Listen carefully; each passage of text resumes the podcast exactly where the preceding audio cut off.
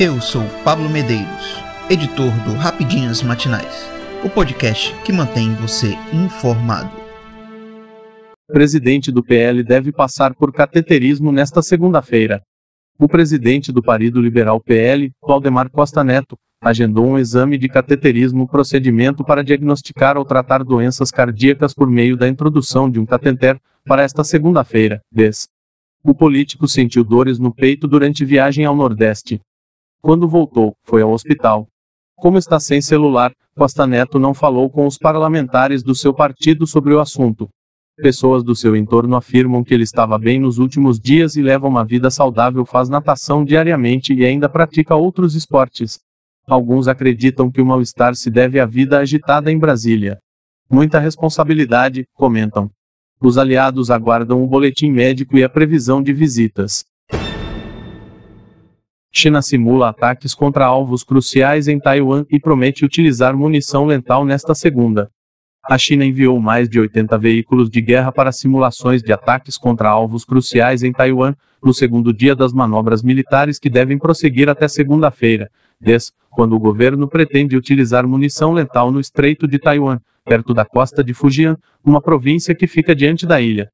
Essas operações são uma resposta à recente reunião entre a presidente taiwanesa, Tsai Ing-wen, e o líder da Câmara de Representantes dos Estados Unidos, Kevin Hart.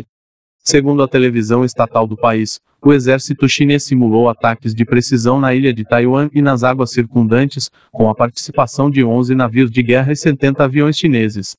Pequim destacou que os exercícios têm a participação de contratorpedeiros, lanchas de alta velocidade e aviões de combate, entre outros.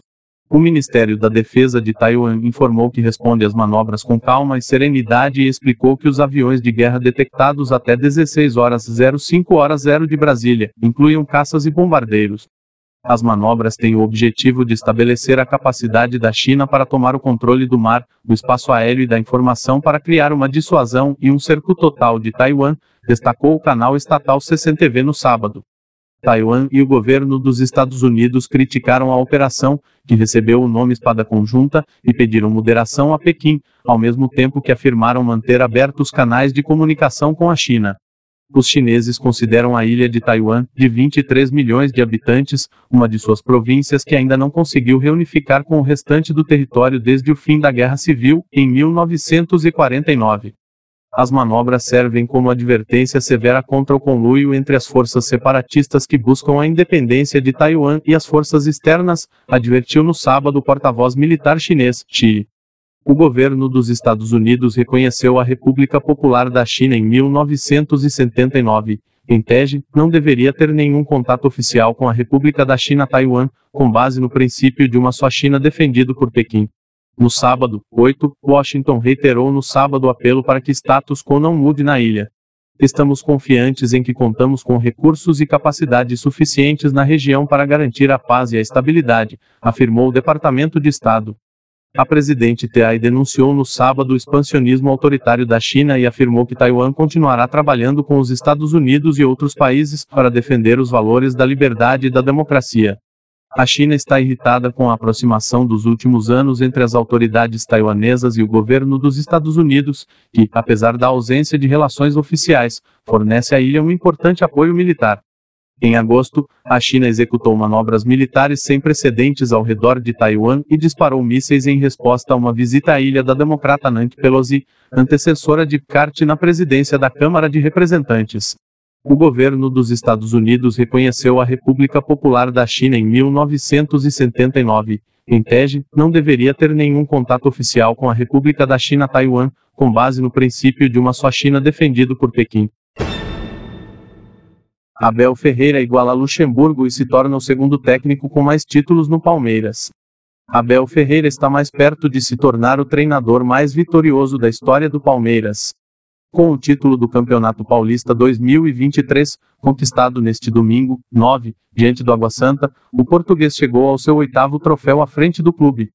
Agora, o lusitano deixa o uruguaio Ventura Cambon para trás, iguala Vanderlei Luxemburgo e fica atrás apenas de Oswaldo Brandão.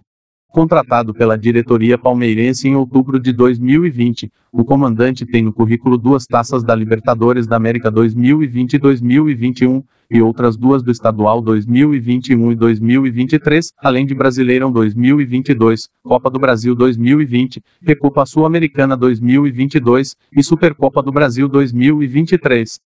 Além dos títulos, Abel conquistou a torcida do Palmeiras com sua postura enérgica dentro e fora do campo. Na área técnica, não é raro vê-lo inflamado, discutindo com os árbitros. Quando sai do campo, dialoga com a torcida, incentiva a criação de músicas de arquibancada e cria bordões incorporados pela massa cabeça fria, coração quente. A devoção rendeu a ele próprio uma canção feira pela Mancha Alviverde, principal organizada do Verdão, cabeça fria, coração quente, Abel Ferreira é palmeirense como a gente. O Ed estreou no Allianz Parque em 19 de março, durante a vitória sobre o Ituano por 1 a 0, pelas quartas de final do Paulistão. Sou um deles desde que cheguei, sou palmeirense desde que cheguei, agradeceu o treinador.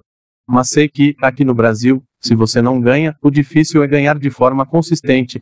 Se nós pensarmos que o que está para trás vai nos garantir algo, estamos ferrados. Precisamos de mais, fazer melhor, avisou. O vitorioso comandante português é admirado até por rivais, que acreditam a ele o sucesso do Verdão de 2020 para cá. Ninguém vai contratar o Abel, perguntam-se corintianos, são paulinos e santistas. Vinculado ao palestra até o fim do ano que vem, Abel Ferreira já foi especulado em outros times, como o Chelsea. Até o momento, no entanto, ele segue como treinador para a sequência da temporada. Para desespero dos adversários.